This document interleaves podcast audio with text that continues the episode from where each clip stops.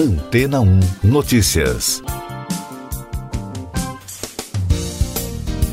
Bom dia! A primeira missão dos Emirados Árabes Unidos a Marte enviou a primeira imagem do planeta no domingo. A missão batizada de Hope Probe chegou ao planeta vermelho na última terça-feira e entrou em órbita com sucesso na primeira tentativa. De acordo com o príncipe herdeiro de Abu Dhabi, Sheikh Mohammed bin Zayed Al Nahyan, ao lado da imagem divulgada no Twitter, a transmissão da primeira imagem de Marte da Hope Probe é um momento decisivo na história do país e marca a adesão dos Emirados Árabes Unidos às nações avançadas envolvidas na exploração espacial. A chegada da missão ao planeta vermelho tornou os Emirados o quinto país da história a enviar uma missão ao local e o primeiro no mundo árabe. Na corrida espacial a Marte, a Hope Probe é uma das três missões lançadas em julho passado, junto com Perseverance da NASA, que pousará no planeta em 18 de fevereiro, e Tianwen-Fui da China, que entrou com sucesso na órbita do planeta na última quarta-feira, dia 10. A missão árabe vai orbitar o planeta, a Tianwen-Fui irá orbitar e pousar, e a Perseverance apenas pousará. As três missões foram lançadas na mesma época devido ao alinhamento entre Marte e a Terra, tornando a jornada estrategicamente mais eficiente para o planeta. A missão planejada pelos pesquisadores árabes pretende criar o primeiro retrato completo da atmosfera marciana através da coleta de dados atmosféricos, além de medir as mudanças sazonais e diárias, o que ajudará a entender como são as dinâmicas climáticas e os climas nas diferentes camadas da atmosfera local. O príncipe saudita acrescentou em seu discurso no domingo que espera que esta missão leve a novas descobertas sobre Marte que beneficiem toda a humanidade. E daqui a pouco você vai ouvir no podcast Antena ou Notícias. Argentina decreta três dias de luto em homenagem ao ex-presidente Carlos Menem. Partidos pró-independência conquistam maioria nas eleições da Catalunha. Trump é absolvido por senadores em segundo processo de impeachment. O presidente argentino Alberto Fernandes decretou no domingo três dias de luto nacional e expressou o seu profundo pesar pela morte do antigo chefe de Estado Carlos Menem, destacando seu respeito pela opinião contrária. O ex-presidente morreu no domingo aos 90 anos. O político foi a pessoa que comandou o país por mais tempo, de 1989 a 1999. Os partidos pró-independência conquistaram maioria absoluta nas eleições da Catalunha. O país realizou no domingo eleições regionais marcadas pela queda da participação da população devido à pandemia. Apesar do jornal El País indicar que o partido com mais votos até agora é o Partido Socialista, com 33 assentos, ele é seguido de perto pelo Esquerda Republicana e Juntos pela Catalunha. Assim como já era esperado, o ex-presidente dos Estados Unidos, Donald Trump, foi absolvido no fim de semana pelo Senado no processo de impeachment, com 57 votos a favor e 43 contra a condenação. A margem mínima para condenar o ex-presidente eram dois terços da casa, ou seja, 67 votos. Trump foi acusado de incitar a insurreição contra o Capitólio no dia 6 de janeiro. Essas e outras notícias você ouve aqui na Antena 1. Oferecimento Água Rocha Branca. Eu sou João Carlos Santana e você está ouvindo o podcast Antena ou Notícias. O fim de semana foi marcado por aglomerações em praias, bares e ruas em diversas cidades do Brasil, mesmo com a proibição de eventos de carnaval por conta da pandemia. No Rio de Janeiro, festas clandestinas foram interrompidas desde sexta-feira. No Rio Grande do Norte, a polícia registrou pelo menos 16 pontos de aglomerações apenas no sábado. E em São Paulo não foi diferente. Em diversas cidades do interior, a polícia interrompeu várias festas clandestinas. Especialistas alertam para consequências do desrespeito ao isolamento social durante o fim de semana.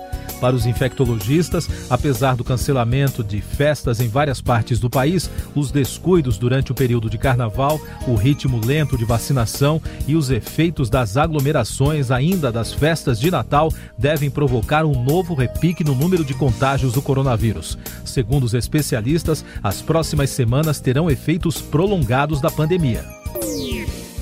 Governo do Amazonas decidiu prorrogar o toque de recolher entre 7 da noite e 6 da manhã até 21 de fevereiro para conter o avanço do coronavírus. Segundo o governador Wilson Lima, a decisão é baseada nos dados da Fundação de Vigilância em Saúde, em parceria com a Fiocruz, que todos os dias tem acompanhado a situação da evolução epidemiológica na região.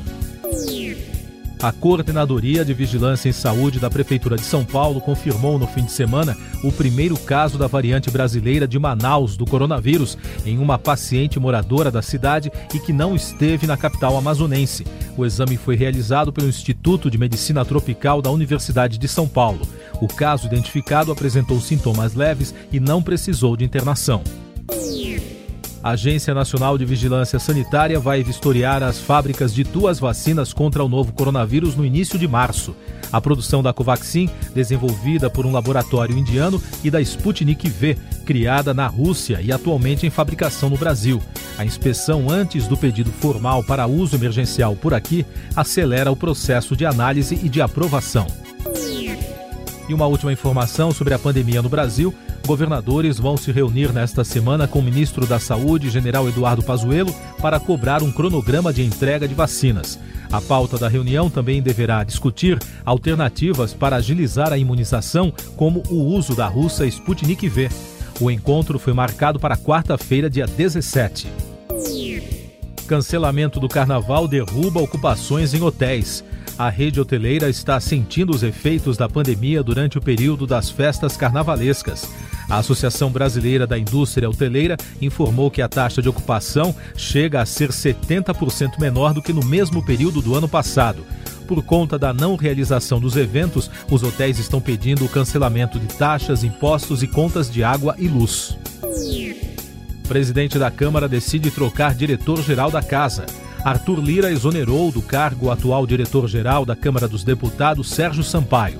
O substituto será Celso de Barros Correia Neto, que já foi chefe de gabinete do ministro Gilmar Mendes, do Supremo Tribunal Federal. A diretoria-geral compete planejar, coordenar, orientar, dirigir e controlar todas as atividades administrativas da casa.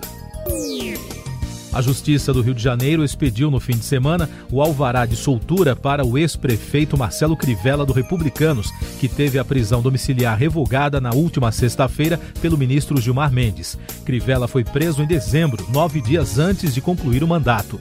A prisão foi efeito da Operação Hades, que revelou um QG da propina na prefeitura carioca. Cerca de 300 imigrantes do Haiti foram barrados na ponte da integração que liga a cidade acreana de Assis Brasil na fronteira com o Peru. Eles tentam sair do Brasil, mas são impedidos pela polícia peruana porque a fronteira está fechada desde março de 2020, quando eles foram alojados pela prefeitura local. Os imigrantes começaram a deixar o Acre no mês de julho. Mais alguns destaques internacionais no podcast Antena Notícias. Militares aumentam a repressão em Mianmar, mas protestos continuam. O governo militar em Mianmar continuou a campanha de repressão aos protestos em massa contra o golpe de Estado. Patrulhas noturnas, prisões e ameaças contra quem abriga ativistas foram registradas durante o domingo, quando milhares de pessoas saíram às ruas contra o golpe de Estado realizado há quase duas semanas. Na Índia, a polícia prendeu uma militante contrária às mudanças na política agrícola do governo. Ela é acusada de compartilhar um documento tuitado pela ativista climática Greta Thunberg. Os agricultores indianos têm realizado protestos desde dezembro contra as reformas do governo que, segundo eles, prejudicarão seu sustento beneficiando grandes empresas. A pandemia no mundo. O secretário de Assuntos Externos do Reino Unido, Dominic Raab, disse estar preocupado com as informações que a equipe da Organização Mundial da Saúde teve acesso durante o processo de investigação da origem da Covid-19 na China. Segundo a rede CNN, a missão encontrou indícios de que a doença já havia começado a se espalhar antes de o país reportar os primeiros casos da doença. O Japão autorizou o uso da vacina contra o coronavírus desenvolvida pela parceria Pfizer-BioNTech é o primeiro imunizante liberado para uso no país, faltando apenas cinco meses para a abertura da Olimpíada, marcada para 23 de julho. De acordo com o plano japonês, por volta de 20 mil profissionais da saúde receberão as primeiras doses a partir de quarta-feira.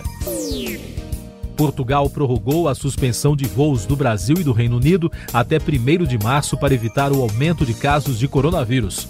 O governo português abriu permissão especial para desembarcar no país apenas missões humanitárias e repatriações.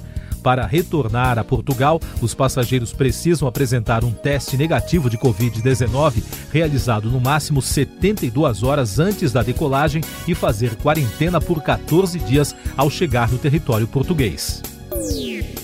Último destaque do podcast Antena ou Notícias, edição desta segunda-feira, 15 de fevereiro. Três pessoas morreram de ebola na Guiné, na África Ocidental, e outras cinco tiveram resultados positivos para o vírus, segundo as autoridades locais. Elas adoeceram após comparecer a um enterro, apresentando sintomas da doença. São os primeiros casos na África Ocidental, cinco anos após o fim do surto mais fatal ocorrido em todo o mundo. Siga nossos podcasts em antena1.com.br. Este foi o resumo das notícias que foram ao ar hoje na Antena 1.